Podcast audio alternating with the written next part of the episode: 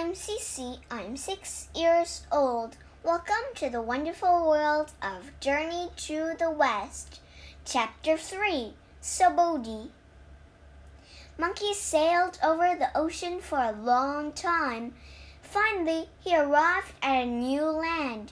He walked for many years, visiting towns and meeting people, but he didn't find a sage anywhere. Eventually, he came to mountains covered in thick forest. He headed up a steep mountain trail and soon heard chopping. A woodcutter was chopping firewood. Hello, said Monkey. Are there any sages in these mountains? The woodcutter dropped his axe. You're a monkey, he said, and you're talking. Yes, I am, said Monkey, and I want to live forever. Do you know where I can find a sage? The woodcutter scratched his head. Well, yes, he said.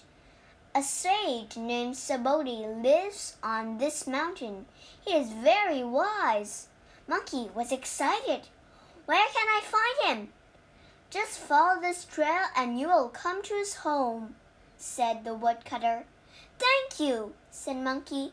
He waved goodbye to the woodcutter and ran up the trail. Soon he saw a temple built into the side of the mountain. Subodhi was sitting with his students in the main room of his temple. He looked at his oldest student. Please go to the door, said Subodhi. A new student is about to arrive. Let him in. The student looked confused. Okay, master, he said. The student got up and went to the door of the temple. He looked outside. Hello, called Monkey. I am here to see Subodhi. A moment later, Monkey was standing in front of the sage. I want to be your student, said Monkey. But you're just a monkey, said Subodhi. How can you be my student? Monkey laughed.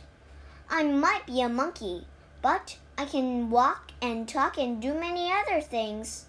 I've traveled almost 13 years to get here. I am sure I can be your student. Subodhi stared at Monkey for a moment. Who are your parents? he asked. Monkey scratched his head. I don't have parents, he said. I was born from a rock.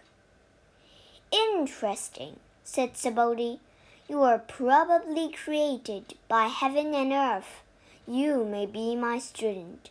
You need a name. He thought for a moment. I will call you Sun Wukong. For the next seven years, Sun Wukong lived in Subodhi's temple the monkey spent his days meditating, listening to his teacher's lessons, and doing chores. One day, while Subodhi was giving a lesson, Wukong started to dance. Subodhi stood up. How dare you dance while I'm teaching? he shouted. I'm sorry, said Wukong, but I was so happy I needed to dance. Subodhi calmed down you're happy? Yes, said the monkey. I love learning from you. Wukong, you have been here a long time. What would you like to learn from me? asked Subodhi. Wukong shrugged. I don't know. You tell me what I should learn. Well, said Subodhi, I can teach you how to tell the future. Would you like that? Maybe, said Wukong. Will it make me live forever? Of course not, said Subodhi. Then forget it, said Wukong. Teach me something else. Hmm, said Subodhi. How about some magic breathing exercise? Will they make me live forever? asked Wukong. No, said Subodhi, frowning. Then I'm not interested, said Wukong. Subodhi became angry. He stood up and knocked Wukong on the head three times. Then he left the room.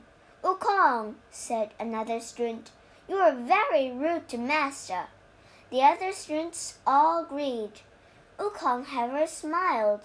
None of the other students knew it, but Subodhi had given him a secret message. 在这故事里，我们学四个单词。第一个单词 eventually，e v e n t u a l l y，eventually，最后，终于。